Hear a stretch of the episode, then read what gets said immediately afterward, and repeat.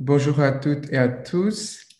Um, my name is Jusmeet Singh Sihra, and I am a doctoral student here at CERI, jointly with the Hebrew University of Jerusalem.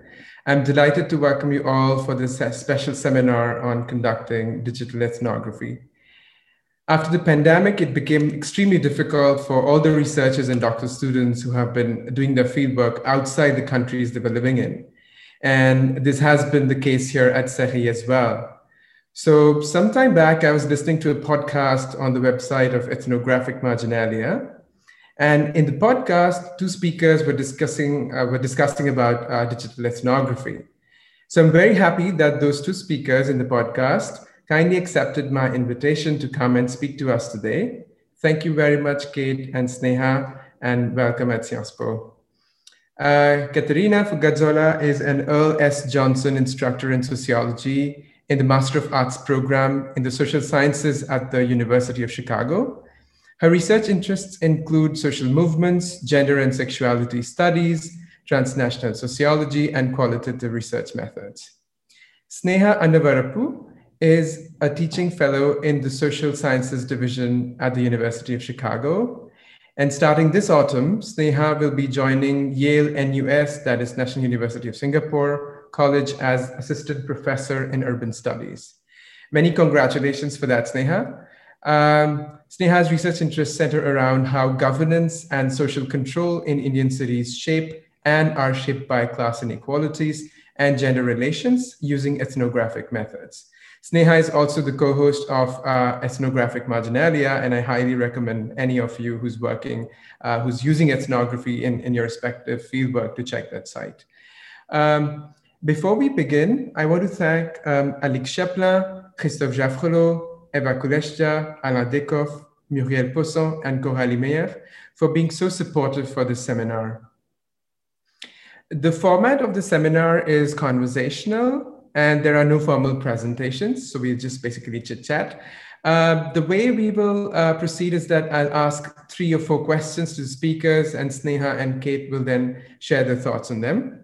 After that, we'll open the floor to questions from the audience. For the questions, please either use the raise hand button uh, at the bottom of the Zoom screen where there's reactions written, or write your name in the chat box and I'll call you out. I'd request all the participants to kindly mute their mics and, and keep their videos closed uh, for the duration of, uh, of the, the, the talk.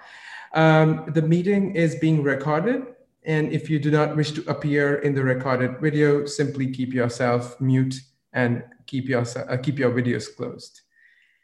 So let me uh, begin the session by asking the first question. Uh, um, what is digital ethnography uh, and how do you both use it? So let us start with you, Kate, and then Sneha will, will, will uh, jump in. Thank you. And thank you so much for having us. It's it's lovely to be here. Hi everyone. It's good to well kind of see you in little squares. I hope I will, we will get to see some of you later, maybe in the Q&A. Um, that is a big question, isn't it? Like even as someone that teaches digital ethnography and that has had this conversation many times, every time someone asks me what exactly is digital ethnography, I'm never happy with my answer. Um, and part of it is because I feel like I fall into the trap where everyone falls into, and that's the trap of saying like, well, it's like ethnography, but it's really not like ethnography, but it's ethnography. It's just in a different field in terms of a different space, but it is ethnography. I think we should resist, and I will like call me out if I do that because I will do this during this conversation. Um, but this dichotomizing of like the real ethnography or the ethnography of the real world and this digital ethnography that then because of the dichotomy becomes the fake one. I don't think that's productive. Um, digital ethnography is ethnography. It's, it's like a, its essence is you're interested in studying behaviors you're interested in studying culture. There's like cultural artifacts and cultural discourses that can be found online. And that's the big thing about digital ethnography that you're online your field is the internet. And that's terrifying when you think about it. Um, but then it's also terrifying if you think about ethnography in the physical world to say well my field is the physical world. No one says that because your field site is not the internet, your field site is not the physical world, it's a particular space. And just like in ethnography, when you're in the physical world, you define a field site or you define a question that then ultimately leads you to talk to groups of people that occupy a particular physical space. in digital ethnography, you start with a question or you start with a puzzle since we're sociologists and we're obsessed with puzzles. Um, or you start with a curiosity and then you figure out who are the online users and the online people and the online communities that I need to observe. Um, and then you just do that. um, the trick is how do you do participant observation in an online world? Because that's difficult. Observation, the observation part is very intuitive because we're all very good at consuming online stuff. So the idea of doing observation online, we do that every day. I just spent like I just wasted an hour just scrolling on TikTok. Um, that was my observation. But if you're doing participant participant observation, how do you interact with those communities? So part of it is figuring out how do people communicate in this space? What is this space, and how do I decide? How do I figure out where the boundaries are? Where does this community begin? Where the where does it end?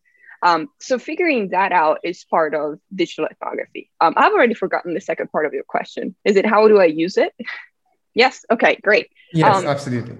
Yeah. So in terms of my own research, um, in the podcast, I actually mentioned the fact, I think it was during the podcast, that I started doing digital ethnography before I realized that that was digital ethnography. So a lot of my that my dissertation work and the book that I'm working on right now that's based on that um, is based on on ethnography in the physical world. So I was in China with groups that I was following and chatting with people and observing and doing what you would call the traditional ethnography.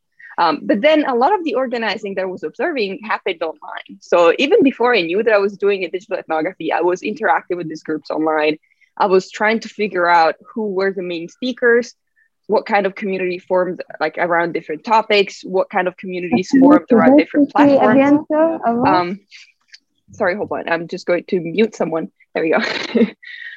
that's it happens on Zoom. Don't worry about it. Um, so that's that's kind of what I was doing. I was doing the same work like online and offline, um, and they just merged wonderfully because they're not really different. Like we've seen this during this terrible pandemic year, and it is continuing right now a lot of our social interactions have transitioned online they don't stop there's a lot of like there's a continuity between the two things so i guess i was a digital ethnographer before i even knew that was a term um, and right now i'm just more conscious of it um, so like in particular this past year i've been teaching digital ethnography because a lot of my students wanted to conduct ethnographic projects and they were at a loss because they didn't really know how to do that when you cannot go physically and talk to the communities that you're interested in in the physical world. So I transitioned to the online. I feel like I'm, I'm chatting a lot. So the, Sneha, do you want to jump in? Yeah. Um, well, I echo uh, Kate in saying thanks for having us here and having, um, you know, the opportunity to have this conversation, which is, I think, emergent in many ways. And perhaps the slight vagueness of our answers is precisely because digital ethnography is not an ancient field in that sense. And it's still sort of taking out and figuring out its own boundaries. Um, and it has its disciplinary biases. So if you're in sociology the approach to digital ethnography might be different from when you're in anthropology and so on and so forth so i do think that a lot of the in quotes confusion although i think it's productive confusion stems from the fact that like, people are still figuring it out and we are some of the people are still figuring it out and all of this discourse and conversation around it is going to uh, result, I'm sure, in in in a lot more confusion before there's more clarity. But in short, to me, digital ethnography is um, observing or thinking about um, a social space that is in a in a virtual world, right? Like, and it could be something from like an immersive video game although i don't play them so i don't know what they're like but i hear that's like one particular field side that people pay attention to to something like social media pages, right? So like um, Facebook or Twitter, to like online communities like Reddit, um, or even to something as uh, boring as archival work, which sometimes gets um, becomes anecdotal when we're writing about ethnographies, right? So the films that we watch or the popular culture that we consume kind of um, support the main arguments we're making from real world ethnography. But in digital ethnography, I think it offers us a way to think of those things as central artifacts, as um, like memes. I'm a big fan of memes being folded into analyses. And it's not just about thinking of them as examples for the processes that we are describing, but thinking about how the memes provide analytical resources for thinking about specific cultural and social phenomena, right? So um, I think thinking so earlier, like in a real world ethnography, you'd probably look at jokes that are being cracked on in the field site but like a virtual world analogy or example of that would just be the kinds of humor that's being circulated in online spaces at a rate faster than ever before. So I think the thing about digital ethnography is that it's really difficult to discipline it into a field site, precisely because unlike real world ethnography, where it takes a lot of logistics and finances to travel, um, in digital worlds, you can, with a click, you can literally go to another site and space altogether, right? So there is a dizzying um, quality to doing digital ethnography, and it takes a lot of uh, effort to kind of stick with what you're doing. And it is a symptom of these attention deficit worlds that we inhabit uh, online. And it really does spill over to, uh, to digital ethnographic methods.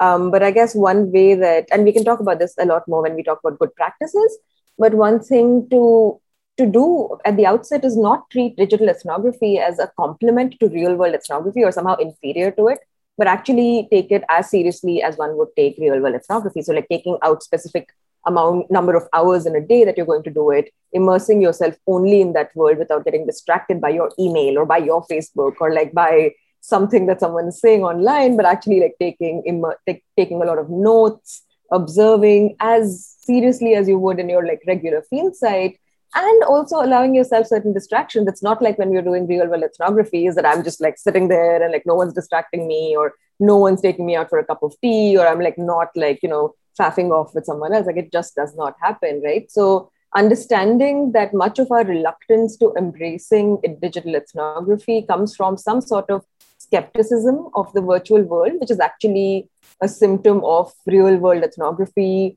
having uh, laid claim to some kind of superiority because it provides immediate access um, is is itself like a bit of a problem, right? So like re-evaluating why we place so much importance on face to face ethnography? And why do we assume that we have immediate access to people's worlds is a big question. And we know that access is mediated by gender, class, um, sexuality, race, caste, whatever it is. There are mediations that are occurring even in your physical ethnographies. Um, but the mediations in a digital world might just be slightly different. In fact, uh, in your virtual selves, some of these things may not matter, but there might be certain other things that come in the way, right? So just to think not about one as better than the other, but just as different, but sharing a, uh, uh, the similar sensibility of trying to capture the mechanisms of social interaction and the processes through which certain ideas and practices get institutionalized over time by reproducing themselves in specific ways. If that is your goal, um, I think digital ethnography actually is is just another very viable field site in that sense. Yeah. And if I can jump in one second, I love that you mentioned memes because it's one of the things, one of the things that drives me mad about like people who want to like push digital ethnography to the side and be like, well, that's not really yeah. real thing. You're not really seeing people. Um, is that one of the common thing that is said is, well, but then isn't that just content analysis? And I'm like, let's take memes, do a content analysis of memes. It's going to be very, very different than a digital ethnography that takes mm-hmm. memes as one of the cultural objects that you're studying. Because if you're just doing like a, a content analysis, you're taking the content, you're kind of trying to figure it out, but there is a whole world around the meme that you need to follow and you do need to right. go down that rabbit hole and see like okay which digital space did this, this originated yeah. in and how did it got yeah. merged with this other thing and why are people in this country that are right. so far from the original culture where the yeah. meme got developed how are they laughing at the same time and there's a whole conversation around it and for yeah. that there's like that quality of you have to be there if yeah. you're not there you become like me where like I, I now am an old person and when i see a meme but that i don't understand i have to go on know my knowyourmeme.com because I, I i missed that conversation and i need someone yeah. to tell me exactly where that came from yeah so, also or just looking at the comments on it um, which is right. much more a key to the way people interact with this cultural artifact right so it's very different from like, um, yeah, like a textual analysis or a cultural analysis of like an artifact, right? Like even with films and other sorts of video clips, I think it's more important for ethnographers to pay attention to the comment section. That's kind of where the resonance a factor of these digital artifacts um, lay. So yeah, I totally agree with you. Great. That's a very, very good beginning. And, and, and I think you lay out a lot of things that we would probably, uh, I mean, we'll take over in the, in the, in the discussion later.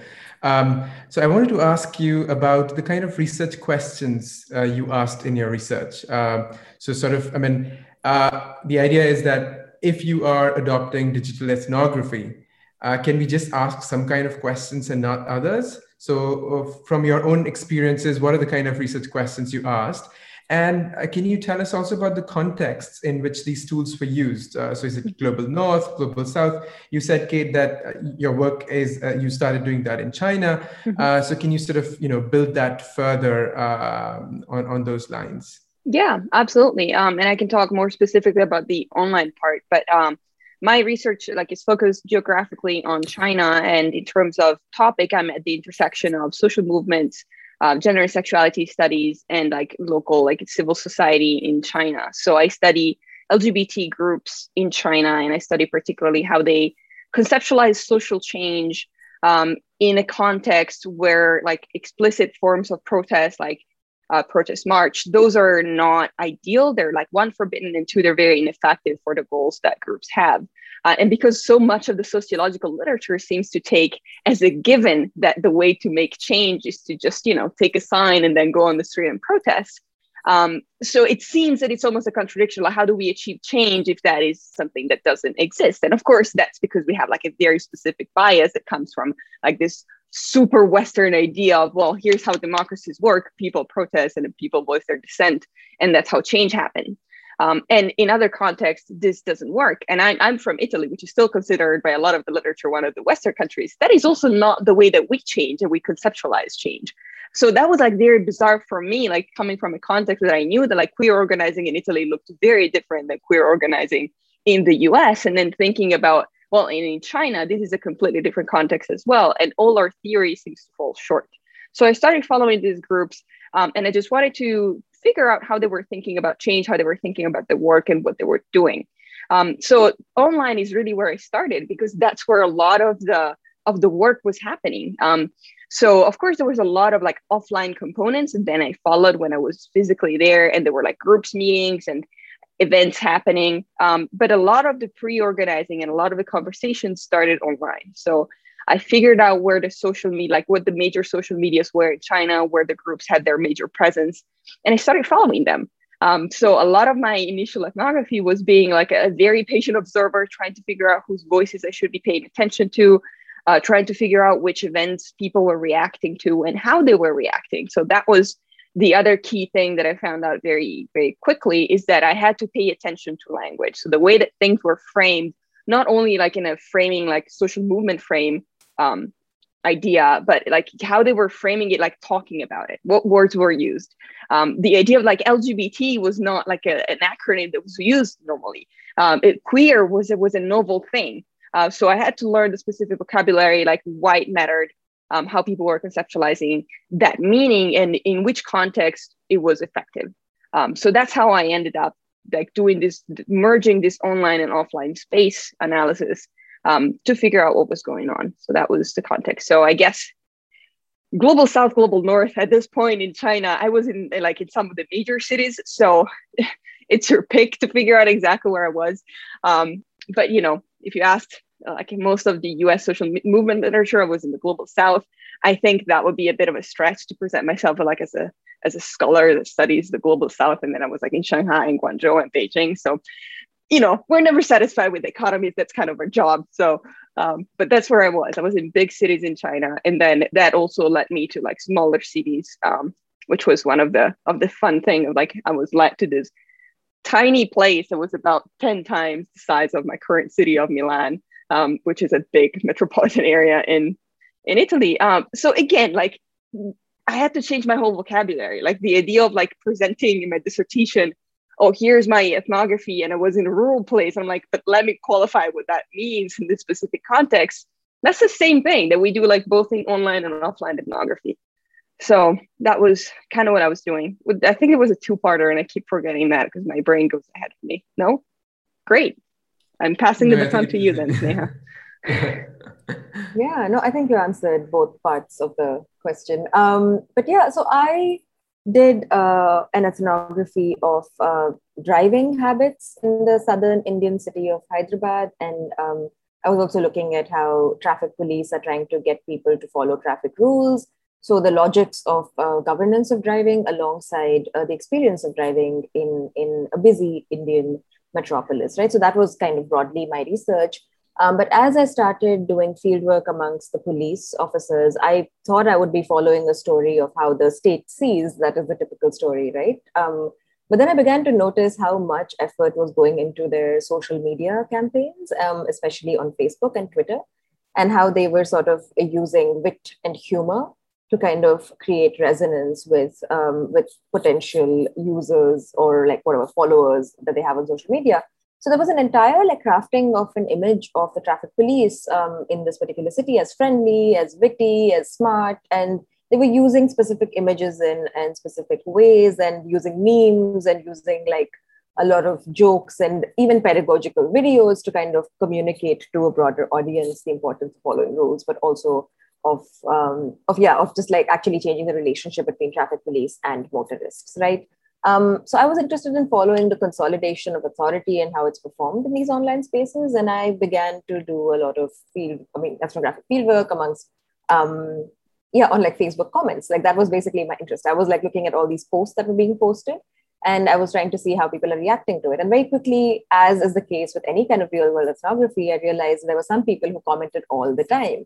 So it became interesting to me to see these like um, perennial you know top commenters on any post and they were often the same people and they were very often retired men um, who had something to say um, generally cranky grumpy comments um, just calling the traffic police out on their hypocrisy or like pointing to the fact that the roads are really bad so you shouldn't be like levying fines on us. And i found this kind of political back and forth really interesting and i reached out to them and asked if i could interview them and i could talk to them about why they're so invested in like you know engaging in this kind of digital back and forth. And so i did interviews like that. But the thing that i loved about doing this facebook immersive and i used to spend like two hours every day um, lurking on facebook and trying to analyze the comments and see how they're responding to these um, cultural content being put out right? But the thing that was really great was that i found something on facebook that i would not have found in my real world ethnography um, I learned that it, the Facebook page was being managed by one particular traffic police officer who had begun to like garner some kind of cult status. So he was known to be really witty and known to be really like sassy, and he was just like calling a lot of commenters on on their own like pending traffic tickets and stuff. And he began to get some sort of like cult status in the city to a point where the where the other police officers in the organization felt very threatened by his popularity and then they actually like um, transferred him from his job. So he was like out of his previous job as a social media manager. So the politics of this of like trying to figure out um, how there are these internal uh, organizational hierarchies and how like a social media popularity actually made a lot of like superior police officers insecure. It was all very interesting to me as an ethnographer but i don't think i would have gotten a sense of that had i not followed Facebook and what was happening on Facebook, right? Like how this person was beginning to gain some sort of cult status. Um, and yeah, so they removed him from his job and now he does something else altogether. But it was like a very interesting period when I was doing fieldwork.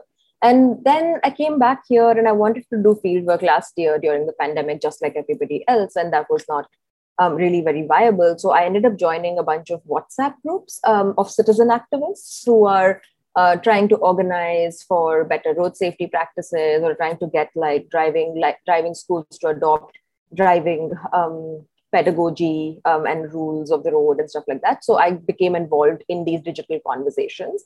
And i told them i'm an ethnographer i'm kind of sort of lurking on these whatsapp groups. And i also joined a group in which young there's like like a thousand i think young college students who started a group to keep track of where the police are at at night so that they can drink and drive without getting caught. Um, so it was very interesting to see the way they were uh, managing the logistics of pointing to where the police are at. Like they would drop uh, GPS pins or they would drop like images of specific locations that the cops are at so others could avoid those specific roads. And it was again a community that was only made possible digitally. It was not a community that could be sustained in any other space, right?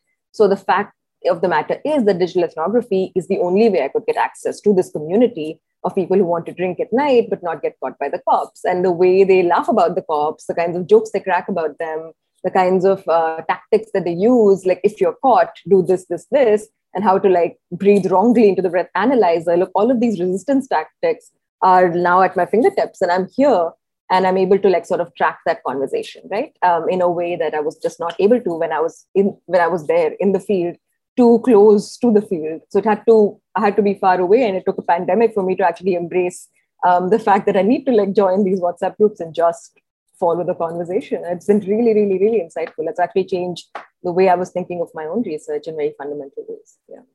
And yeah global south absolutely. So india is an interesting case because there's a lot of um, there's a lot of digital literacy um, in the urban cities um, amongst specific groups that I was interested in. So one would broadly call them the self-identified middle class and elite, and they're all smartphone users and have Facebook accounts. And I, I think every interviewee of mine had a Facebook account at the point that I was doing it, right? So it was an interesting mix of, um, and I, a lot of them use WhatsApp, and some of them had Twitter, not as much Twitter, but definitely Facebook and WhatsApp.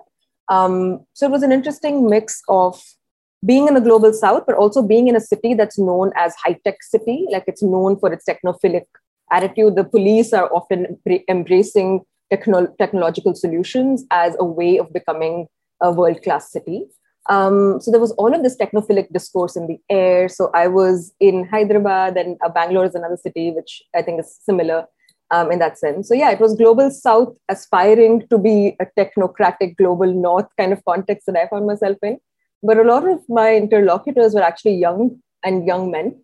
So their relationship to, to technology and uh, the internet was definitely a sign of the urban middle class surge in internet usage in India. Like everything is, even like relief work is organized in online spaces and stuff. So yeah, that was the context. So this is this is really interesting because I think both of you sort of point out that you both were sort of joining the classic traditional ethnography with the digital ethnography. But at the same time, Sneha, your case also sort of, you know, tells us that it is possible to entirely take the research uh, into the digital space and write probably an article just based on on these interactions that you're having on on, on WhatsApp groups. Yeah. Um, so there is one fear that you know, I mean, there are about ten doctoral students at uh, Sciences. Um, at CERI, and I'm one of them, and we were sort of, you know, brainstorming together to write an article together. And I think one thing that came out of those discussions uh, was how much was missed, right? Like all the things, for instance, I work a lot with sensory, uh, you know, practices about smells, like in Dalit ghettos. And smells are a very interesting sort of boundary parameter for me uh, to, to understand what's going on in terms of spatial territorialization. Uh, so there's this fear about how much is missed. And uh, how do you sort of deal with that concern uh, when you uh, started doing your work? or is it a fear at all or, or, or, does it mean that there are only certain kinds of questions that we can answer by using digital ethnographic means solely uh, or, or, or probably the way out is mixing it together whenever you know borders open so yeah i think it's sorry no, oh go ahead, you go, you go ahead if, if you no, want to start. uh, okay so i'll just say uh, quickly that i think each method has its limitations. So i think the real world um, in a way constricts how much you can like how much like to see the popularity of a certain initiative for instance it makes it hard to kind of look at the big picture. Um, it makes it hard to to see how people are performing in other spaces uh, if you're constantly stuck to like your face-to-face interaction as being like the the key aspect. Digital ethnography i agree. I do think that smell is a huge problem right? Because like sound is uh, captured online very often. So when I was looking at videos of traffic, when I was missing being in the field, I often look at like Indian crazy driving on YouTube. And it's just to get a sense again of like what the sensory landscape is like, which is a lot to do with sounds, um, the honking, the, the, just the sound of um, wheel hitting the asphalt uh, and a, a, lot of this stuff. So yeah, sound definitely still you can access.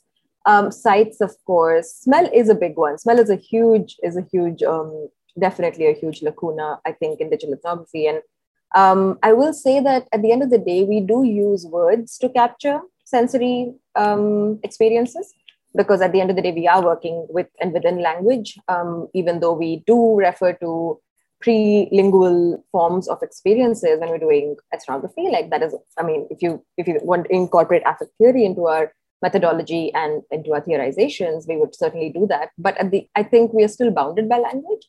So when I was doing archival work, I was trying to get a sense of um, what the soundscapes of streets in India was at a particular point of time. And there's no way that I can access it digitally, right? Because like those recordings either exist in like uh, very exclusive spaces and I didn't have access to it. But it was interesting to to see how people are writing about streets at that particular point of time. So they were making references to the sensory landscape, but they were turning those into words um, and into yeah into descriptions. So I think looking for descriptions of sounds, looking for markers of what sound uh, of what smell is like. So um, associations of uh, smell of like um, I don't know like certain kinds of words that are used. I think if you immerse yourself in a text long enough, we, we become a bit sensitive to the coded language through which a lot of the descriptions around smell are captured, right? Um, and that might be one way to it. But uh, yeah, okay, I'll I'll stop, but I will say that I'm all for digital ethnography and I love it. But at the end of the day, I'm an urban ethnographer. So I would I do think I'm very attached to just walking in the city, right? And to just kind of take it all in. Like I just love how my body undergoes a huge difference when I'm doing ethnography. Like um, I have a headache, which to me is a marker of I've done too much ethnography today in the sun amongst traffic police. Like that was often my body was often telling me. But then I also realized you you will find parallels with digital ethnography when your like fingers start to hurt or when your back is too hunched over time. So there are ways in which our ethnographies shape us fundamentally more than in more than like a discursive manner. Um, and I think just paying attention to those um, moments might be really, really instructive. Or like the feeling that you get when you're reading something, the nausea, the the terror, the disgust. That's all to me. That's all ethnographic data, right? Like that's all capturing something. Your body is interpreting the the world digitally or otherwise in specific ways, and just being much more sensitive about it. I think is still really, really important information. So I, I will, I'm going to go ahead and defend for a second the absence of, of smells and other things. But before I do that, um, let me say how much I agree with you on one particular thing that I really miss in the, like that I miss that I cannot have when I do digital ethnography. And that's the sharing of food. That's one thing that to me is so central to in part because of the field site where I was in. That was like it, within two days, I figured out, okay, if I sit down and have an interview and interview someone, even if it's conversational, if there's no food involved, I'm getting like 30% of what I should be getting in a regular conversation because it's going to feel like very odd and detached. And as soon as I'm like, oh, great, you think like me, I'm Italian, food in the middle, fantastic. And then let's just talk about everything. And at some point, we're going to touch upon things that are related to my research. So that's one thing that, of course, you're not going to have in digital ethnography. But then to defend the absence of it, it really depends on your question, right? Because we're both thinking of projects that we had that were in a very specific location that had a very specific like set of smells and of, of, of sounds of, of food of everything. But if you think of a digital ethnography project where all the people that make up the community are in different spaces and at that point a specific smell is not really going to be representative of that. Like it really depends on the research question of course. Um, but if you're like if we go back to the idea of memes like maybe that's something where that kind of sensory experience is not as important as like the shared experience of laughter for example right? So that is something that changes with the question that you ask. And of course if you're doing a digital ethnography it's probably going to change the field. So is a field that does share if, if the field doesn't share sounds soundscape and, and smellscape and all that then it, it, it's not as important that you're not experiencing it because it's not central to the culture that you're studying. Um, that said, again, I am still thinking like a like a classically trained ethnographer that was in the field, and I do miss that terribly. And I think it's it's something that actually makes it harder for digital ethnography uh, ethnographers, in part also because we have like it's a new field, and people that observe the work of digital ethnography have this like absurd pretense that because you're online, you have access to everything, so you're supposed to be seeing more than you like you would be seeing but then you're also missing out so much. So it's it's a weird double standards where like you're never going to be able to get enough, but also you're supposed to get everything because you just have to click. Um, and it, it's hard then to defend your boundaries and be like, here's what I'm not observing and it's fine. And also here's where I'm stopping. I am not following that rabbit hole because after a few pages, I've lost my community that I'm interested in. And even if I get to the origin of this, I mean, it's the internet. You're going to go so far if you look for the origin of things. Um, so I think that's the that's the difficulty uh, that makes it like it's it's a challenge. It's also like a great opportunity to like defend your field and and, and establish what where your boundaries are for what you're observing. Um, so I I definitely feel that that fear of oh no I'm missing out on something. But I think in part is because people tell you that you should be observing everything, so you're afraid that you're missing out. Um, and I think that's the moment where you have to push back to your advisor and be like, yes, I am not seeing this. I am not seeing like the space where my interlocutors are typing from. But here's why that doesn't matter for my question or why it's not as important, or here's why it's okay if I just ask them, or if I ask them, like if I need to know what space they're in, I can ask them to share a picture or I can like have a conversation with the webcam open. I think that's just the kind of negotiation I have to do um, because that's I feel the fear of a lot of advisors is going to be like, oh, but you're not really talking to them, right? Like I'm a child of the 90s. I still remember like you never know if somebody's a cat on the internet. Like, um, but we do, right? Like as digital ethnographers, I'm like, yeah, we don't know, but also you do. Like that's what we're trained in. We know how to see people, even if it's an anonymized alter ego that someone has. That's still sociologically relevant. Like no one cares if that's the real Kate, whatever that means. If my avatar on a digital gaming platform does certain things, is called a certain name, and uses a certain language, and that's the object of analysis, that's what matters, not the real me behind it, right? So I think that's those are like very valid fears, but also like there's room for pushing back. No, I think it's, you're, very... you're, sorry. Go ahead, go ahead, Sneha. I think that's uh, that's really well put. I do think that sometimes we tend to uh, romanticize again real world ethnography as if we don't have to let go of certain questions that are unviable, right? And I'm thinking of um, as a as a woman ethnographer in very masculine spaces. Um, so I was looking at the streets in India, which are very hyper masculine. I was hanging out in police stations. There, there were just lots of men, and sometimes I was the only woman um, with auto rickshaw, with a three wheeler, motorized three wheeler drivers, so auto rickshaw drivers and taxi drivers. I was bus drivers. I was often the only woman um, in certain spaces, or like at least one of a very minority group of women in those spaces, right? And um, very often I couldn't do the kinds of things that maybe a man ethnographer in uh, in my stead would have done, which is hang out with them um, after hours or hang out with them at a, at a and when you're speaking about sharing food, that's not something that I had an experience of uh, very often. I did do some work with women commuters, um, uh, and we did share uh, meals and we shared coffee and stuff. But very often, my gender and the gendered interactional patterns in India uh, inhibited certain forms of uh, relating to my interlocutors. And I do think those were constraints, and in a way that I don't feel those constraints when I'm doing digital ethnography. Mostly because um, it, it, it cyberbullying is a real thing. I completely agree, but like it just is something that I can block much easier than um, get somebody off my back when they're physically like stalking me. And there were interactions in in uh, in my real world ethnography which were deeply uncomfortable and very very risky at many points of time in a way i feel a lot more in control of my of my pre- presence in certain spaces when it comes to the virtual world. And yeah um and so i'm in in a sense if i have to do like a trade off i'm okay with letting go of certain um, aspects of real world ethnography that were wonderful in exchange for just um, a lot more safety and security and a lot more control over over the way an interaction might might take. And that is something that i think doesn't get talked about enough in terms of the affordances of digital ethnography is just that there is a gendered angle um, to ethnography that um, that digital ethnography might like upend or at least compensate for to a large extent yeah, I love that you're mentioning that. And also, I think I suspect it's also part of the resistance because we we still have that romanticized idea of the real ethnographer is the one that puts it's always a him, it's always puts yes. himself at risk.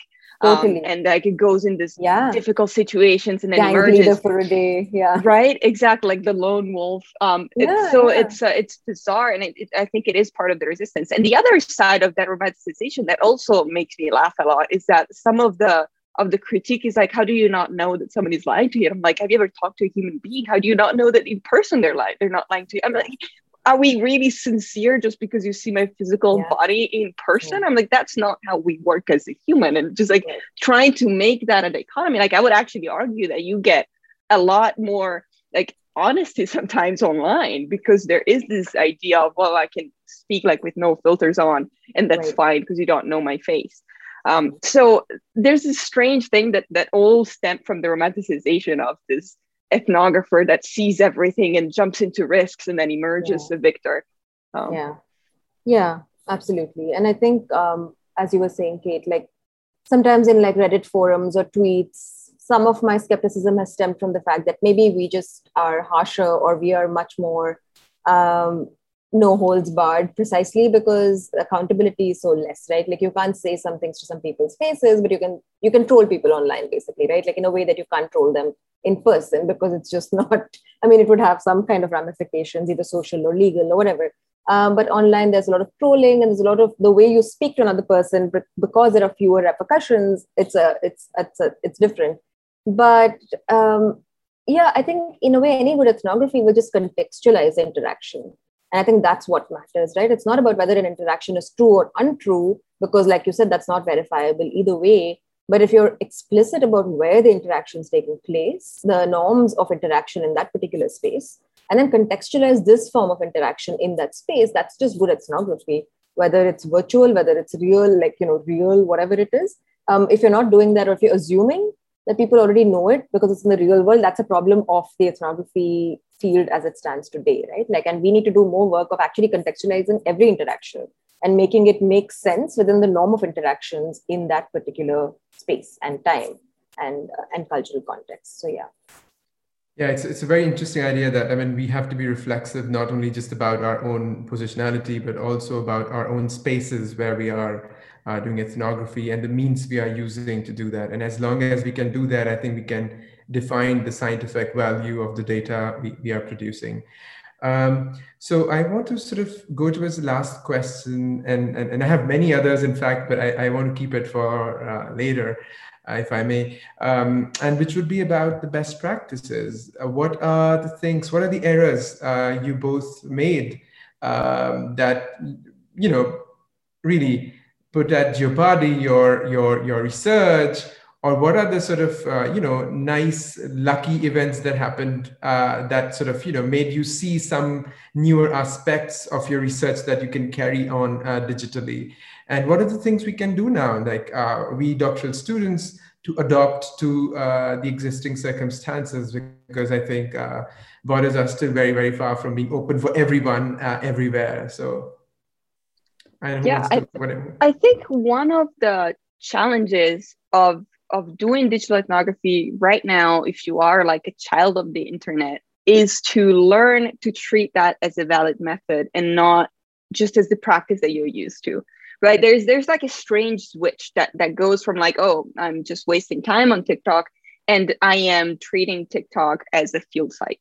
And I think that's something that you have to to learn to do and you have to train for. And it's not dissimilar for doing ethnography in like in the physical world when you're like well it's one thing to go out and get a coffee at a bar um, or at a coffee shop and then doing that and doing like i'm doing an ethnography of the space of the coffee shop. Like those are two very different persons that you embody in those two situations. And that's the same right? And i think that's the harder switch to do when you don't like you don't have like your body telling you, okay, I'm putting myself in this different situation and this is now me as an ethnographer. Like you feel less putting your ethnographer hat when all you have is like it's your computer and your your phone because it, it's something that we've gotten so used to it that it's hard to remember oh this is now I'm, I'm doing research right? So i feel that's a switch you just have to train yourself to. It's true for every method i think but this is particularly true because it's something that you're so used to doing.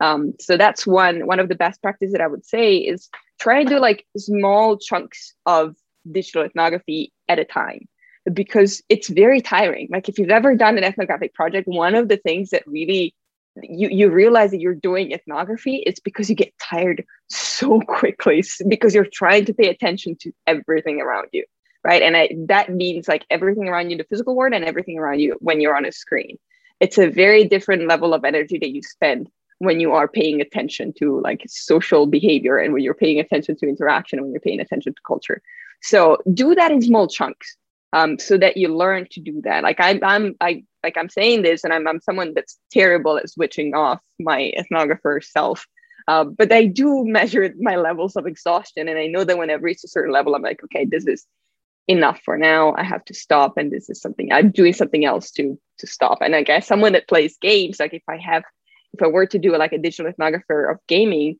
that to me would be like a dramatic change because uh, it would not be like the enjoyable I'm playing for myself and I'm relaxing. It would be like I am doing research now.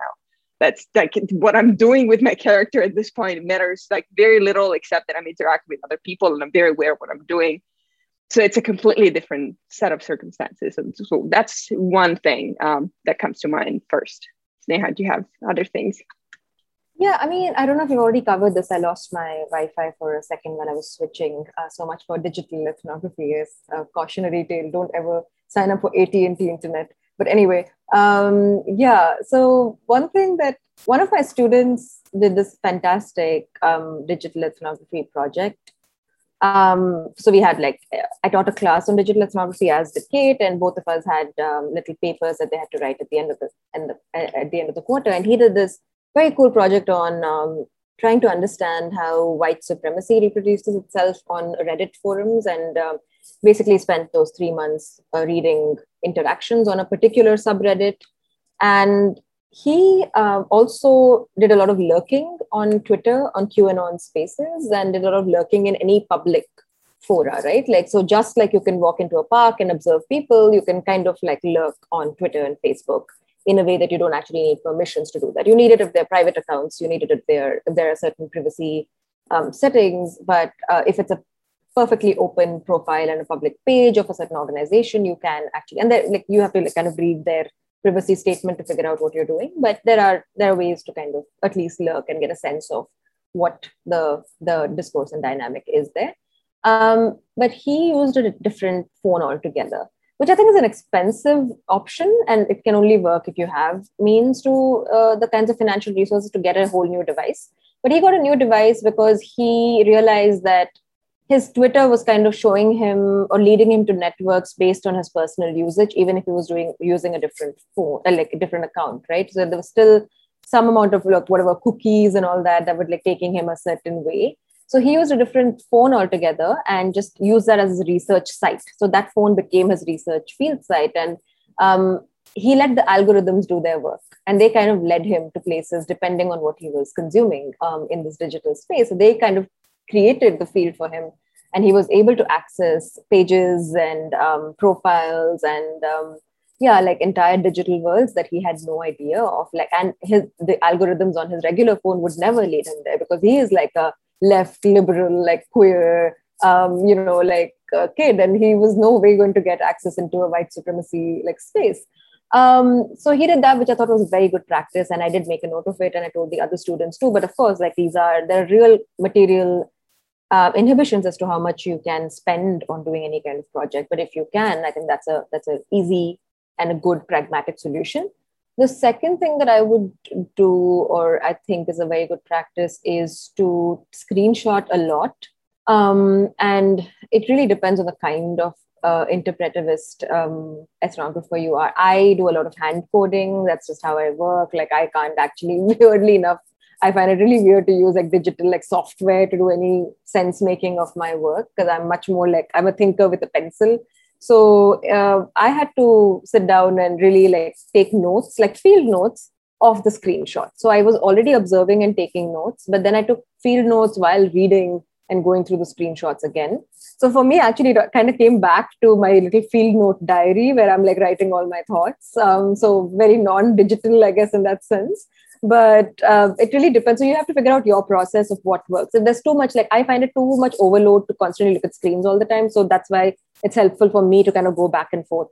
Um, so you need to figure out what works for your, what's giving you the best sense of your data, like how you're able to kind of hold it and like kind of you know feel it, like the texture of your data. And if if you're much more a uh, like a writing person, I think that's totally great. And there are different ways of doing this. I guess is what I'm trying to get at. But another um, a big red flag is often when you don't know what the what the norms are of um, of like whether you can actually screenshot, whether you can save stuff, whether you can quote people. So really reading a privacy policy of whatever site you are taking a look at, whether it's Twitter or Facebook, just getting a sense of what's going on, what are the legal um, frameworks with which I can even uh, begin to conduct fieldwork. And that's again something that you would do for a regular field site, right? Like you won't just walk in and pretend like you have access to all the data in the world. You would have to like talk to specific people. You would have to get permissions.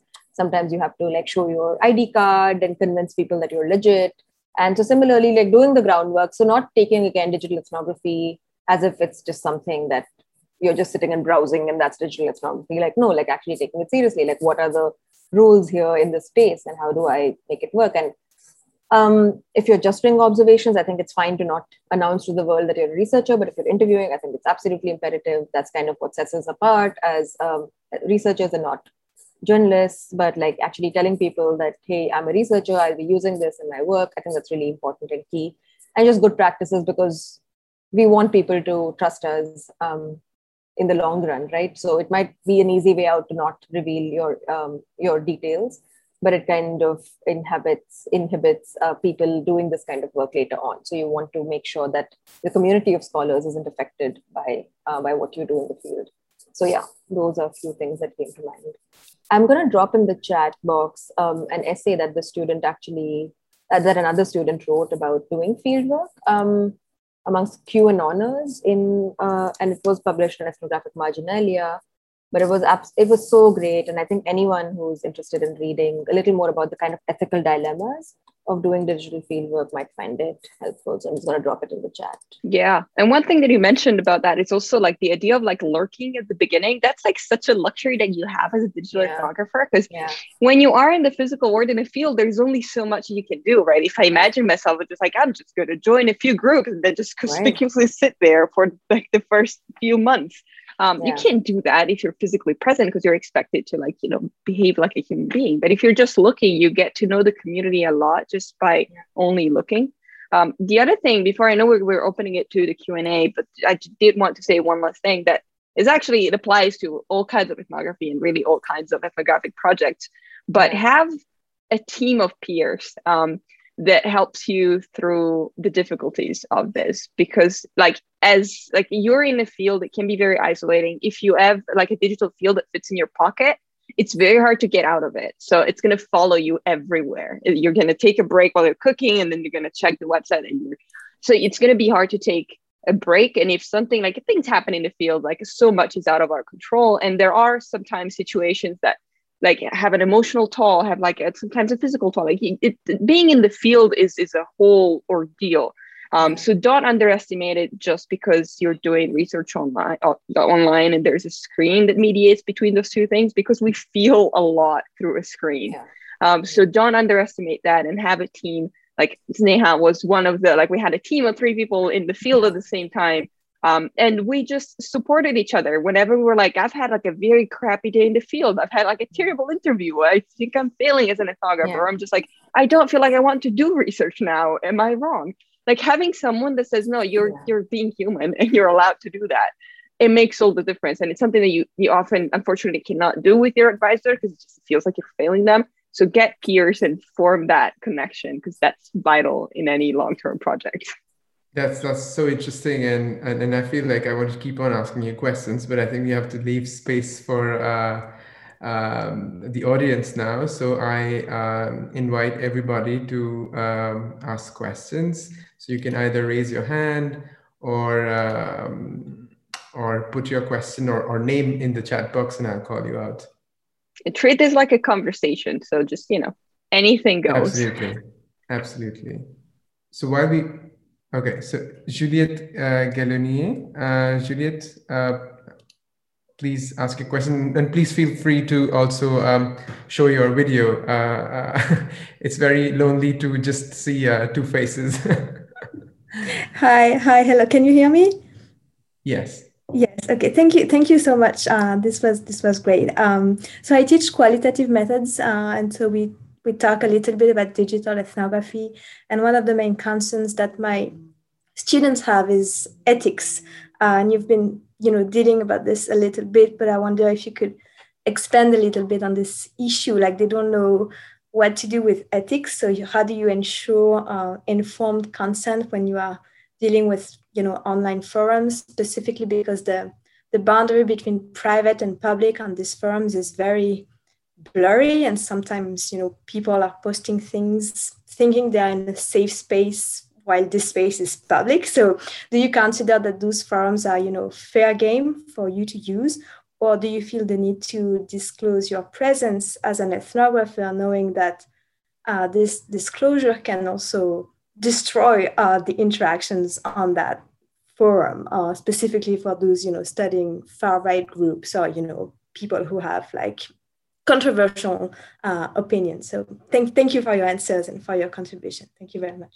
So I'll just uh, reiterate that the essay that I've dropped in in the chat box is actually a really good example of how disclosure did destroy um, an emergent relationship between um, uh, the researcher and uh, the far right uh, interlocutors that they were dealing with, but how they also kind of overcame that. Um, one of the most striking things about this essay is just how one of the interlocutors told Peter, the, the writer, that um, just be who you are, don't pretend to be anyone else. Just tell me who you are. And we're not afraid of what you're going to write about us, right? So very often with far right groups, I think it's um, we assume that it might be something that would destroy a relationship, but very often they also want to get their agenda out in whatever ways possible. So Peter was telling me later that it became much easier when he was just like, look, I'm a researcher from Chicago and I'm studying far right groups. And they would just react in a way like, you people are like left liberals and like out to destroy the planet. And here's why i think you are wrong. And all of that also became data. Like they knew what they were doing and they knew what they were saying to peter but their reaction itself was actually very valuable information right? But in terms of ethics i think it's a very important and very intriguing question but it's very case by case in my opinion. I think that's true for all ethnography. It becomes very case by case at the end of the day. But like if i'm on like a celebrity instagram account I'm not like thinking about informed consent because, in a way, the kind of messaging that's being put out is for open public consumption. And I think that's just the kind of risk they also take as being extremely public figures, right? So, if I'm thinking of institutions um, and like celebrities being a form of institutions, I don't worry so much about informed consent. But when I was um, on some uh, what these WhatsApp groups that I was a part of, I time and time again send out a message saying, Hey, I'm a researcher from U Chicago and I'm doing this kind of research because new people join the group and they may not be aware of the fact that there's someone who's an ethnographer lurking in this space, right? So I think it's useful. I do think you might turn some people away and some people won't talk to you. But again, that's a risk that you take even in like regular ethnography all the time. And the people who will talk to you will talk to you knowing that you are a researcher and that you're doing this and you might publish some stuff out of it. And that's really helpful. Um, I, yeah, I would just say that reading again about the privacy policy is really, really important. And if it is any individual, even if their profile is public, and even if they are having like a public Facebook account and are putting up stuff, it's just kind of worthwhile to just chime in and be like, hey, I'm doing my research on this issue and I'm like observing the interactions on your page. Is that okay? Are like you comfortable with that? But uh, again, I wouldn't do that for like Hyderabad Traffic Police, the organization. I wouldn't do that to a celebrity. I wouldn't do that for a politician, like not public figures, but individuals that you might want to protect, right? Like I think it is important to let them know that this is what's going on. Kate, do you want to add?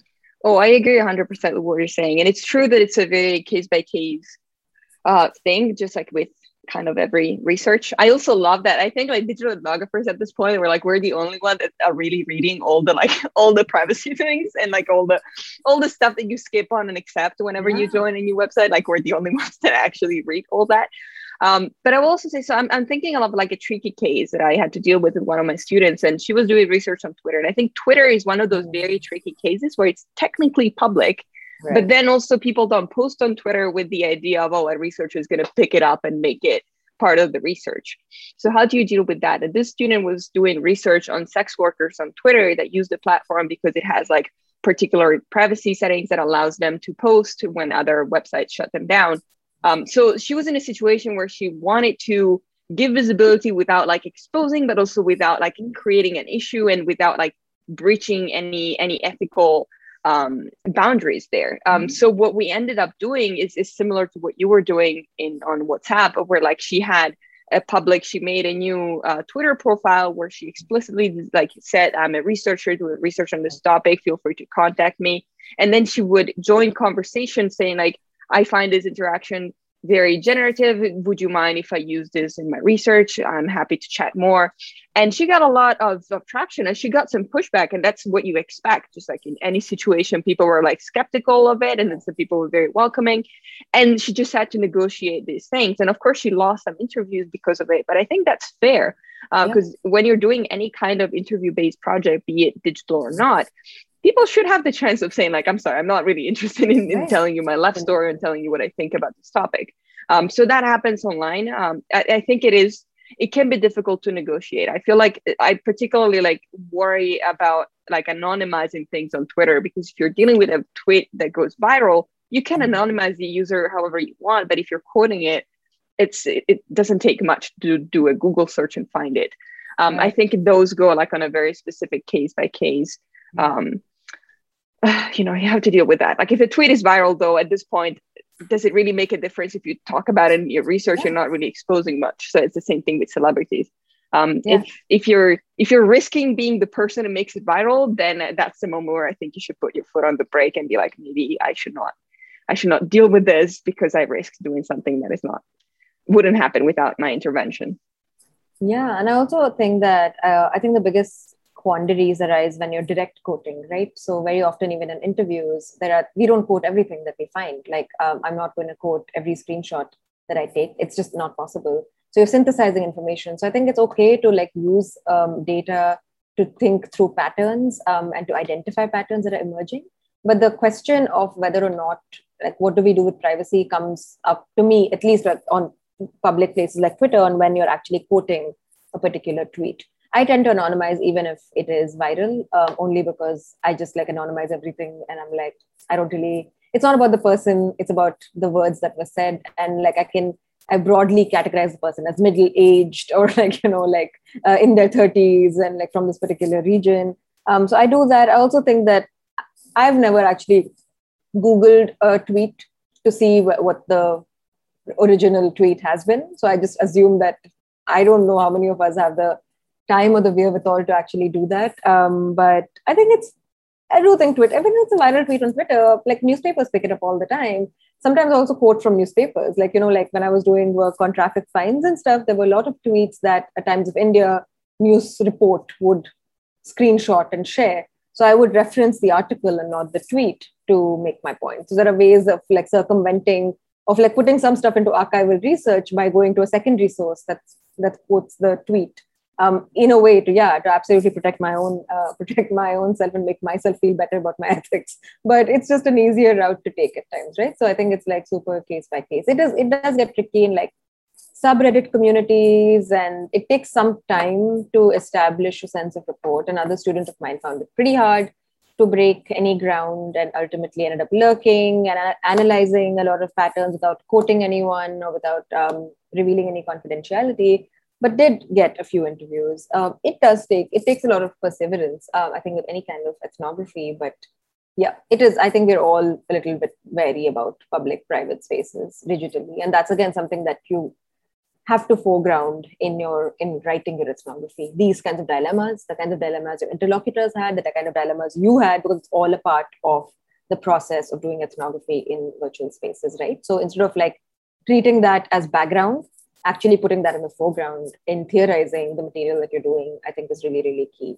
Um, I love your mention of like, oh, I've never Googled because I think it's true. Like, in part, it's like this. We also overthink it. I think it's in part, it's a good thing that we're overthinking these these things we're dealing with online. It's also true that we're we're going like to some extremes sometimes. Like, I I, I I agree. I don't think many people would be like, "Ooh, this is anonymized." I wonder who really tweeted right. that, and then yeah. goes online. Yeah.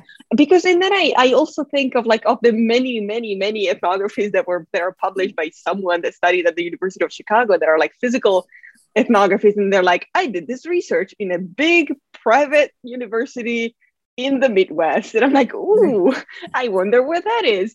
Uh, yeah. And of course, like it would take a lot of effort for someone to go there and then talk to everyone that was existing in that year and be like, oh, did this researcher talk to you? But technically, it's feasible. It would just take a lot of effort. So I think like we, we will never be able to 100 like if someone is motivated enough i feel we'll live in a world where like people will get that information mm-hmm. um, but i also think it would take so much that we need to figure out when to stop. And with digital ethnography, it's hard to know when to stop because we feel that everything is so easy to trace.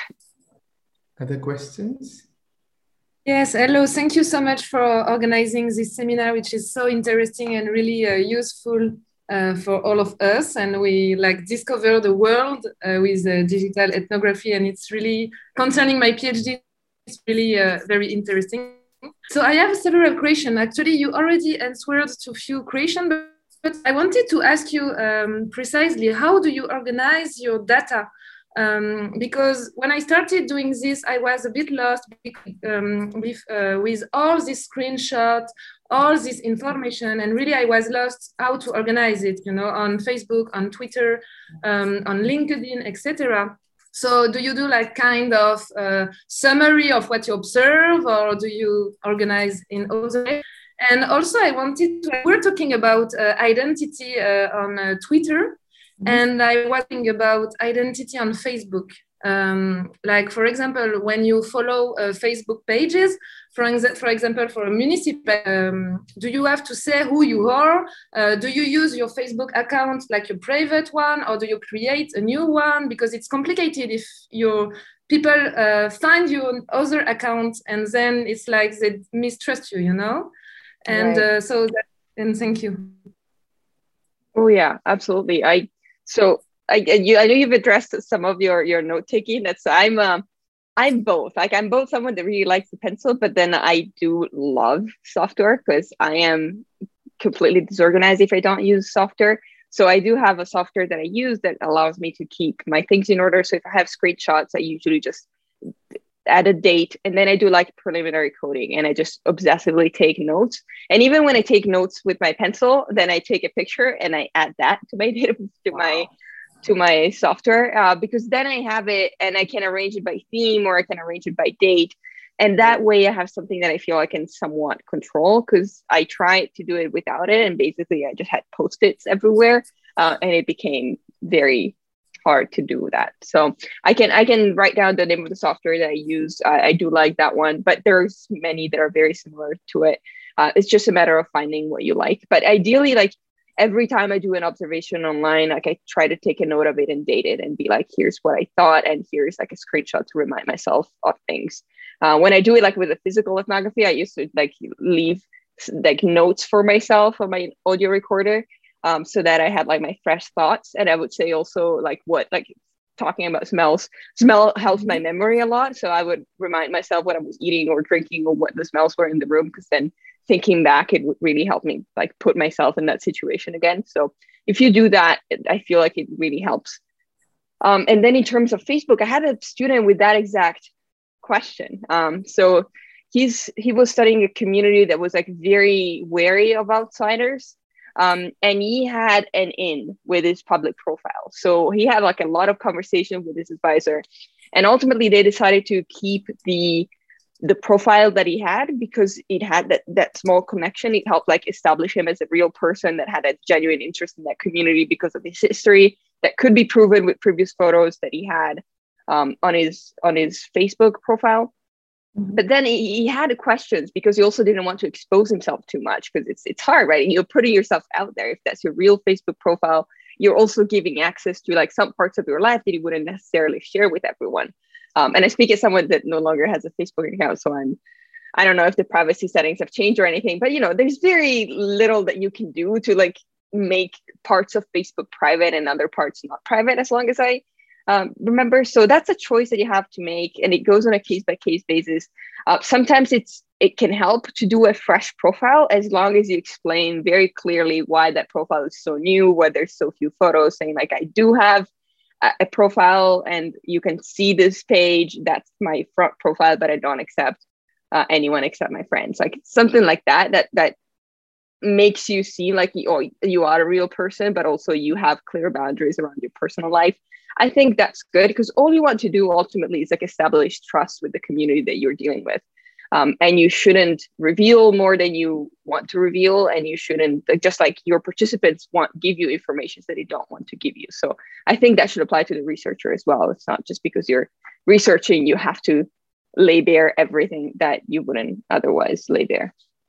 Yeah, and I, I, completely agree with everything Kate has said. Also, Kate, I've taken the liberty of sharing your syllabus because it's on Kate's website and on mine, and I've shared mine as well. They, they sort of overlap because I was inspired by Kate's syllabus, but um, I think because I'm not uh, into video gaming and I'm a total Luddite in many ways, I had to change my syllabus to reflect my personality. So it might be slightly different. And uh, yeah, so in terms of organizing notes, oh God, it's it's it's like my biggest nightmare, even when I do like regular field work, because I just have a lot of thoughts and then it's just like you know a lot of my, and my handwriting is terrible so sometimes when i go back and read it i'm like i don't know what i've written and it's just like it's like a big puzzle trying to crack the code of what i have written um, what i found very useful is that when i was doing field work and this is something I tell um, my students and my uh, whoever else wants to know.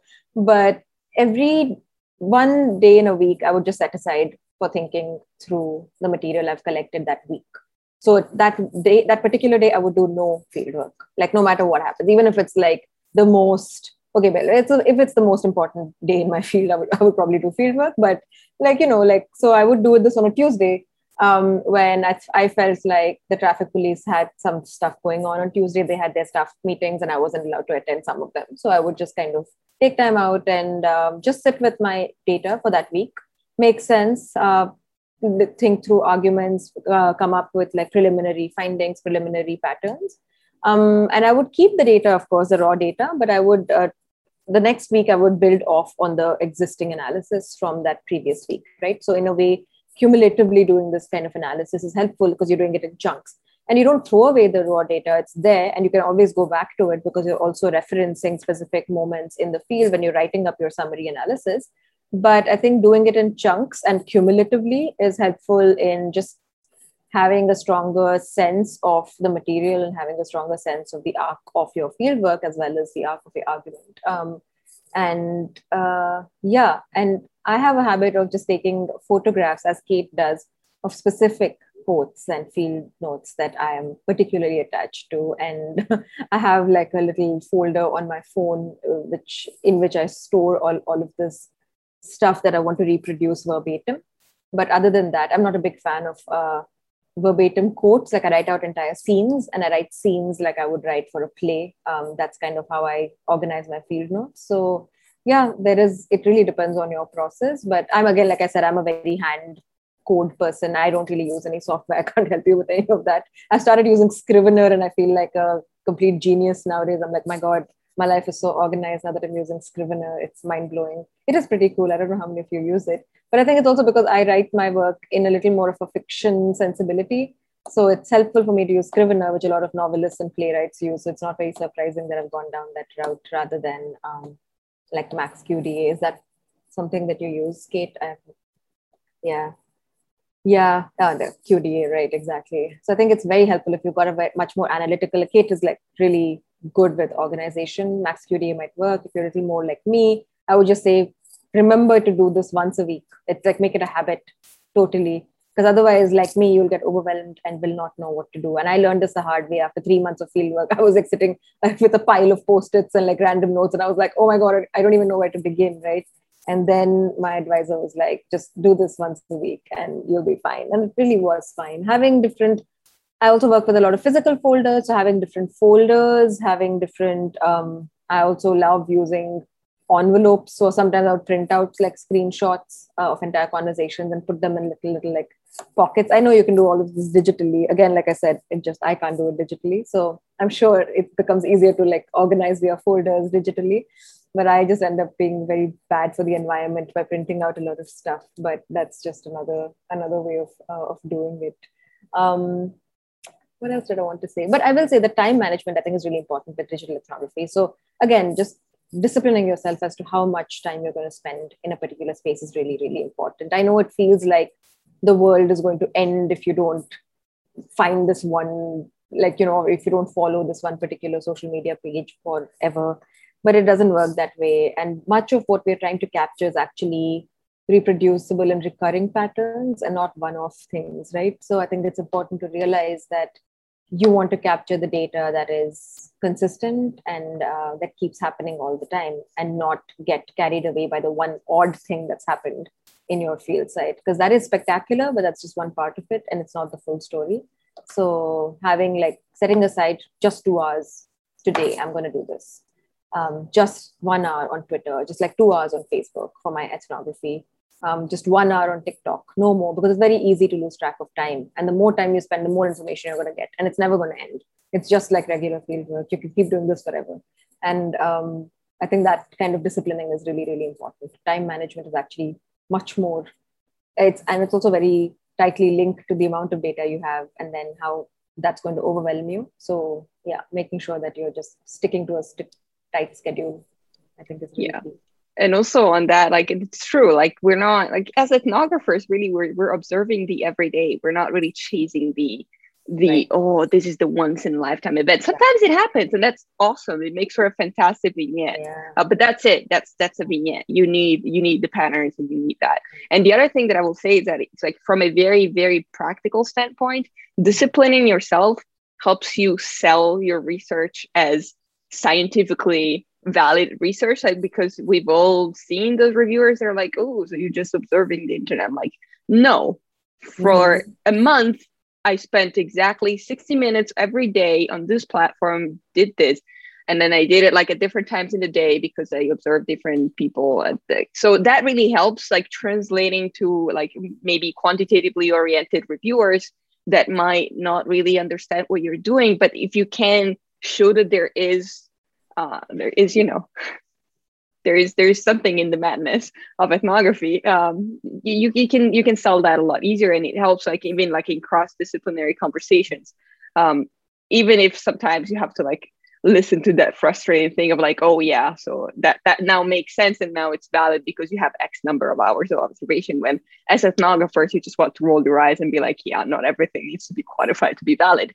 But again like if you can avoid having that problem? Great. That's that's awesome.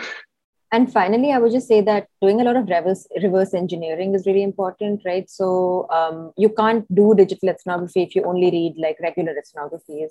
You have to uh, really jump into so in our syllabus both of our syllabi have a lot of example of fantastic articles that have relied only on digital ethnography right? That have not actually done any real world ethnography so to speak so it's really important to read that material to understand how they're writing, how they're thinking, how they've thought through ethics. So it's a lot of reverse engineering because the bulk of the ethnographies we read in qualitative methods are like real world ethnographies, in quote. We don't read as many digital ethnographies. I hadn't read any digital ethnography till I started reading, teaching this class and I was reading for this class and I was amazed at how much stuff there is that we are just woefully unaware of. Like even now the ethnographic classics are always someone going to some part of the world if it's anthropology and like sit, sitting in a village and like trying to understand people's like patterns or like in sociology you have like the ghetto right? Like all these like people going into the ghetto and trying to understand it. So we have these examples. We don't really have people like go like lurking on facebook and writing like an entire article about like interactions of only virtual selves with one another. Um, uh, tom boellstorff is like one of those people who actually says very emphatically that he's not interested in what people are like outside of their virtual selves. Like that's not a concern for him at all. Like there are different people and different approaches. Uh, danah boyd would argue that I think it's really important to place virtual selves in real world contexts. So again, there are different approaches and ideologies, even in digital ethnographies. There is no consensus as to what is the best practice. Ultimately, it boils down to what works for your research question and how um, how your an- analysis actually makes a contribution in that particular field of study, right? Um, so I would just highly recommend looking at some of the articles that we have on the syllabus and reading them to reverse engineer how to do this completely in a, in a digital and virtual sphere. Yeah, it seems like very obvious advice to give, but I was also taken aback as to how little digital ethnographies I had read in my life. And I was like, oh, wow, no wonder I can't conceptualize a project like this because I don't have any idea of what it looks like um, on the other side. Like, I have no idea what a digital ethnography is written like. Yeah. Thank you for that. More questions? Okay, maybe maybe I'll take the, the, the sort of floor to ask one more question, and and perhaps people will sort of uh, chip in their question after that. Um, I was thinking about you know um, digital interviewing, mm. and um, having done a lot of interviews myself, I have a very hard time even to sort of you know like when people meet on Zoom, just you know break the ice and start talking to people. And and, and I'm not like that in, in the actual real world. I'm very talkative. Uh, so how does that affect? Uh, and, most of us use, and many of us use a lot of uh, directive interviewing, uh, non-directive interviewing um, at, at, at Sciences. So could you sort of, you know, explain a bit more about uh, that? Kate, do you want to take the lead? Sure. Uh, so before we get to interviewing, I will say one thing that I've I've realized with my students' projects that one potentially one fairly big drawback of doing interviews digitally is that it's a lot easier for people not to show up. Like that's something that already happens in the field, uh, and like in the physical world, but it, it's so much easier not to log on Zoom and to send that email with like, oh, whoops, uh, I couldn't, I couldn't make it, or oh, I'm sorry, mm. my connection uh, is not working right now. You know, that's so that's one thing to keep in mind that you you you already know that you have to be like hyper persistent if you're doing any kind of qualitative work, but it, it, it takes a toll. So just know that it's normal. Like people are tired. Mm-hmm. Um, it's odd to think, oh, I'm gonna open my you know like my bedroom to a stranger what is going on um, so that's one thing first to keep in mind just be persistent um, try you know to set reminders because people will wiggle out of it um, and then it's hard right because it, it can be very awkward like first of all you're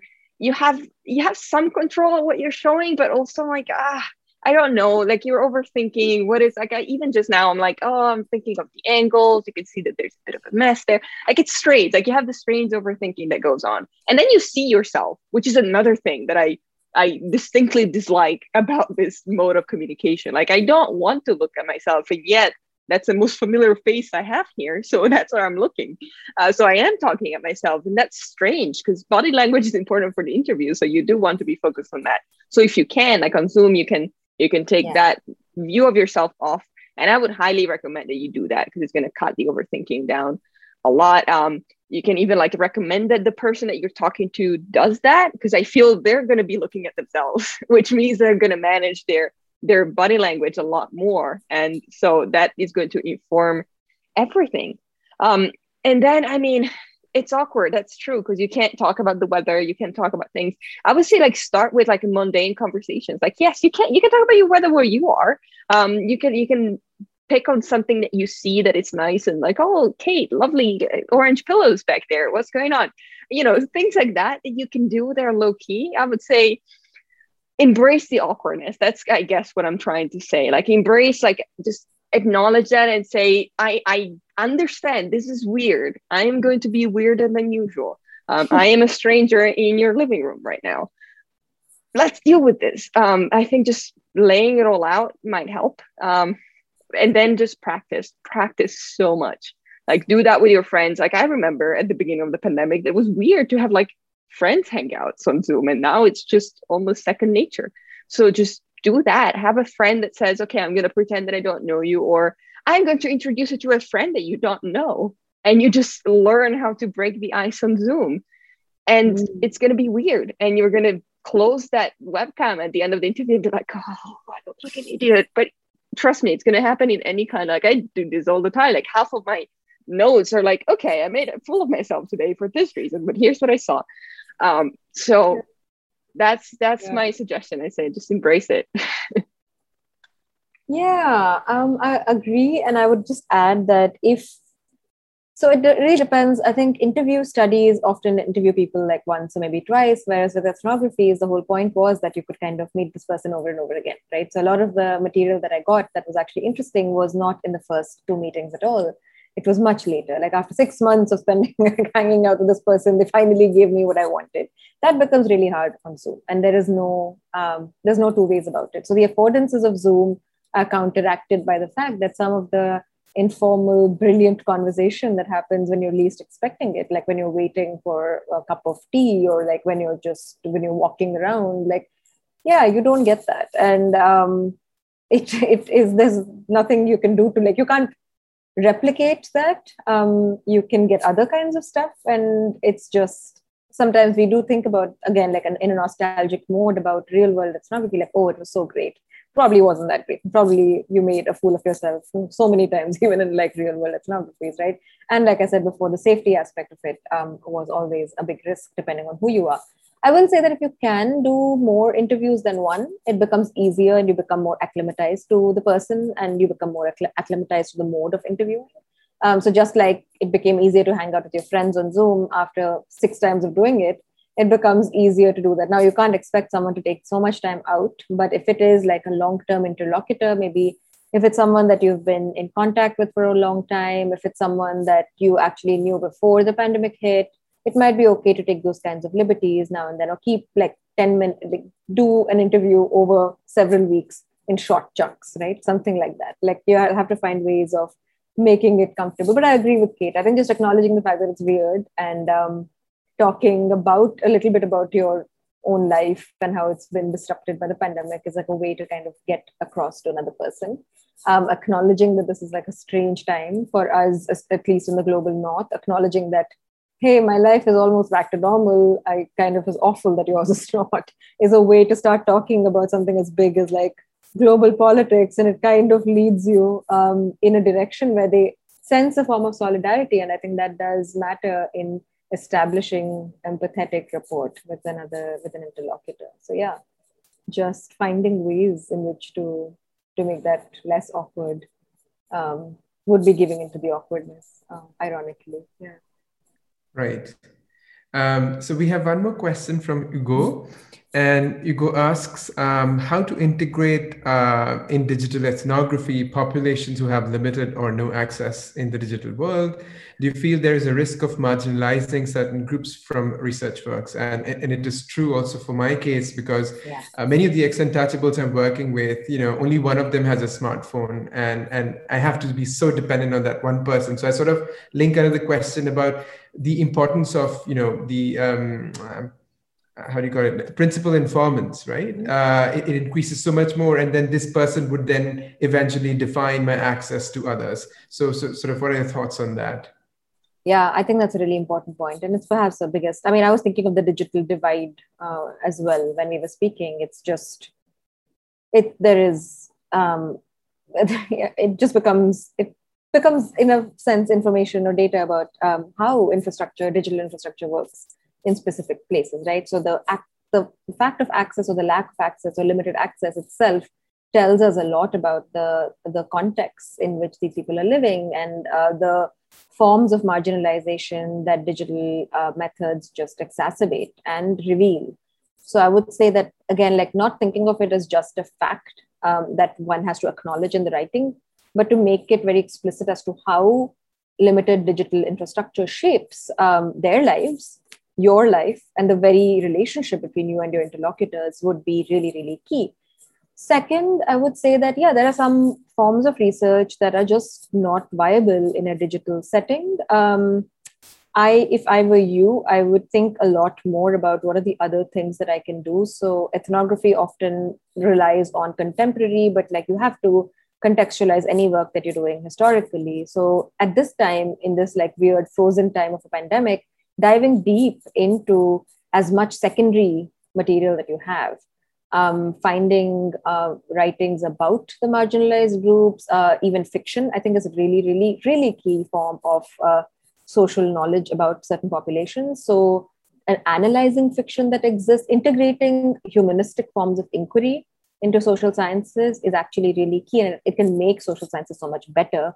Um, and the fact that again, like we've romanticized face-to-face ethnography as if like you know you can just like walk into certain spaces? Like what are the ethics of that that too right? Like it's a very colonial form of a knowledge production ethnography. So the fact that you could just like assume that you can walk in anywhere and get access or like be entitled to access or data about other people's lives is itself like the foundational premise of ethnography is quite problematic right? Um, so then thinking a little bit beyond about maybe are there participatory forms that could be used. So your principal informant, like it's hard to do that when there's a raging pandemic in a particular place, but perhaps later on, like how would a focus group look like if the principal informant is mediating it, but you're all on a call together? It could just be like a speaker phone call, as simple as that, a very impromptu, a very informal focus group. Um, could be something to think about. Um, getting on a conference call if you can with multiple people. You don't need video for that, just keeping it to the realm of audio, like making, letting debate happen on its own if they have some amount of access. Again, I, pro- I provisionalize this with, with knowing that they may not have access at all. But yeah, I would just say relying on older forms of like doing some amount of armchair ethnography, I think, is in a weird way what we have come to. I have found myself relying a lot on watching films that directly address my object of inquiry and trying to understand the circulation of films, reading interviews by the directors and what they were thinking when they were portraying certain subjects in specific light, the controversies around it, reading novels, reading graphic comics, or reading reading just like reports, governmental reports, policy papers. There's so much actually. There's so much literature and discourse around any group. Um, and it would help if you know the vernacular language of this particular group if, it, if they're not English speaking, right? Um, it would help. And I think that's anyway true of any ethnography. Knowing the local language is really important. Um, but to gain access to the kind of literatures around this group is really key. And maybe hopefully someday you'll be able to go and do face to face. And again, like I say this to a lot of uh, dissertation students, but you don't have to do everything for your dissertation. There will be some stuff that you won't be able to do. And if it's unfortunate that you can't do the ethnography of your dreams for your dissertation, at some point, I'm confident that you'll be able to do it when you turn your dissertation into a book or for your second project or something. So understanding that um, it's not finite, like we'll be able to come back and do a lot of the things that we were really excited to do. But until then, improvising, finding ways of uh, getting at this object of study, tweaking your research questions. That's just what we have to. We have to be adaptable as ethnographers. That's like the first lesson of ethnography is just to be adaptable. Things are going to change. Your questions are going to change. Your context is going to change. Yeah, it's and now more than ever, right? Yeah. I 100% agree. And I think like to answer like the last of your questions right there, um, yes, there is of course a risk. And I think like the key is you not to claim that you're speaking for a community while doing digital ethnography if that community does not have access to digital to the digital world because that that would not be true right? So if you have if you're there's like i feel a big difference between like studying a community on that is like studying an online community and then studying a community and doing that digitally. Like those are two separate things right? So digital ethnography ideally you would want to study like an online community that you can capture like because that's the best method. If, if the community is online then studying it through digital means that makes the most sense. If the community you're interested in does not have access to the digital world, then that's the time to ask the question of, okay, how much can I claim that to really be seeing that community if I'm only observing online, right? So I'm thinking like of someone doing an ethnography of the elderly in Italy, and I'm thinking like you're never going to get to the generation of my grandparents uh, because they're not online. So if you're going on a Facebook group looking for them, you won't find them, and maybe like the few that you find, they're going to be like a very particular kind of things and then your research is going to be on that particular population of the elderly who are online and that's fine and that's valid as long as you don't make that step of saying like this is about all the elderly in italy or like all the elderly in this particular place because that's just too much right? Um, and i think uh, i agree that there's a real risk because we've we've taken that approach of saying like here's how everyone like bashes on digital ethnography. There's also the flip side of the coin that we should also be wary of and that's the idea of, oh, you're doing things online, great, you can access everything because the internet reaches everyone. And you're like, ah, no, it does not. And we should be very aware of that and just like very explicitly say, I am capturing this dynamics, and these are groups that are privileged and they have access to the online world, and that's what I'm observing. And I think that being very explicit in that, and I say that in my research, that's a thing. For example, like whenever I say that I study LGBT groups in China, I'm like, I, I study groups in Beijing, Shanghai, and Guangzhou. Those are like very different things. Like you can't claim to study China. Like being a China scholar, whenever someone addresses me as that, I'm like, this is bizarre because that's just a strange thing. Like I, I cannot claim that. Um, so I think it's just in the way that you you frame your research and you you show like the limitations that it has. It will always have limitations, and it becomes problematic only if you're claiming to be studying a population that is not online. So perhaps we have time for a last question. If um, anyone is ready and has a curiosity that you can't sleep with, please just. Uh... So, any last thoughts, perhaps, before we uh, wrap the seminar up, Sneha, Caterina? Um, yeah, I would just say that I think we. I have noticed that there is a there's a tendency of constantly feeling anxious when you're doing ethnography. And the question we often ask ourselves is, uh, is our data enough, right? And that very question is a very quantitative framing uh, um, of for a method that is actually deeply qualitative in its sensibility.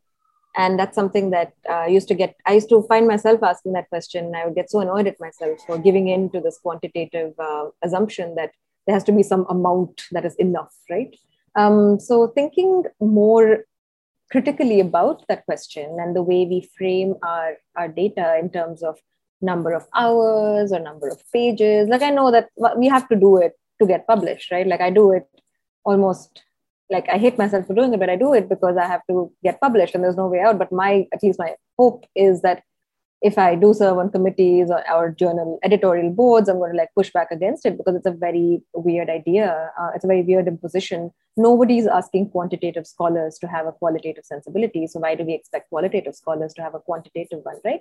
So pushing back on that is really key. So when you're doing digital ethnography, it might you'll have the same question of like, is this enough?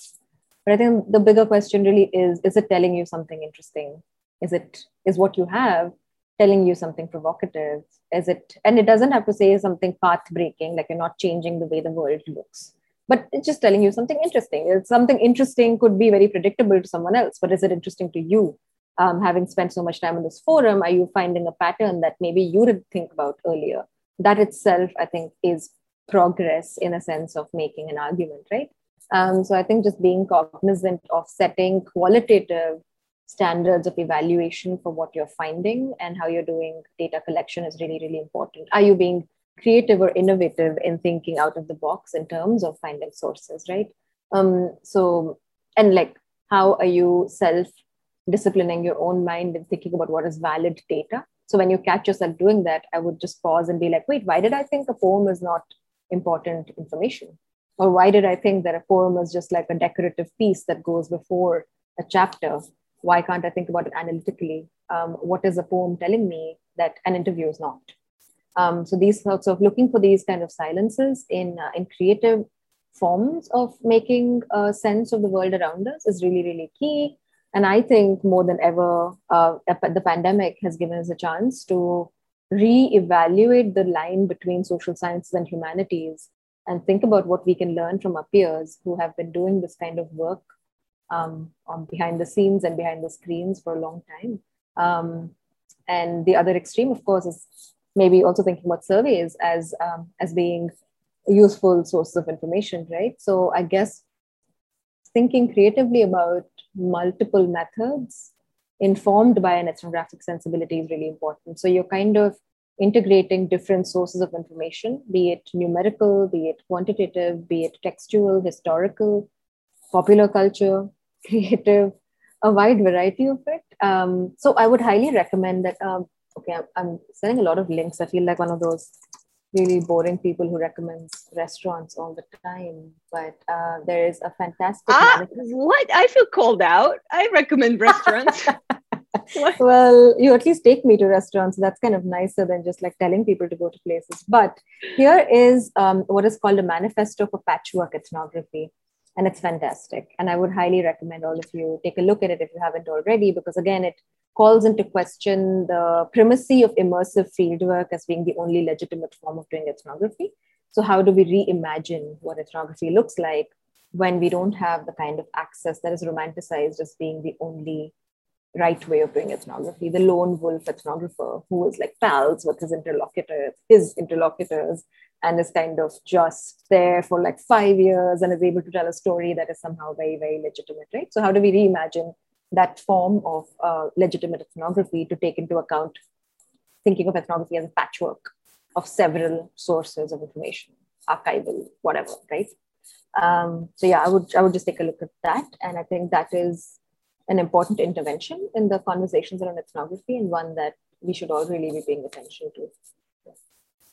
Yeah, and I think like closing on the idea of reimagining, yes, do that, especially because this like depending on the field that you're in, in my like the, the, the study of the digital world is not as new as we like to say. Like sociologists always arrive late at the game, so for us it's very new. Anthropologists started a while ago, um, but still it's a relatively new field. So don't be afraid of reimagining things. Like you're gonna find resistance in weird spots that won't work for your research. Like just do that. Like push against it because that's the field in which you can actually do it right now because depending on your project you're going to have a specific solution to a specific problem and you're going to find new creative ways to get to your community to get to your participants.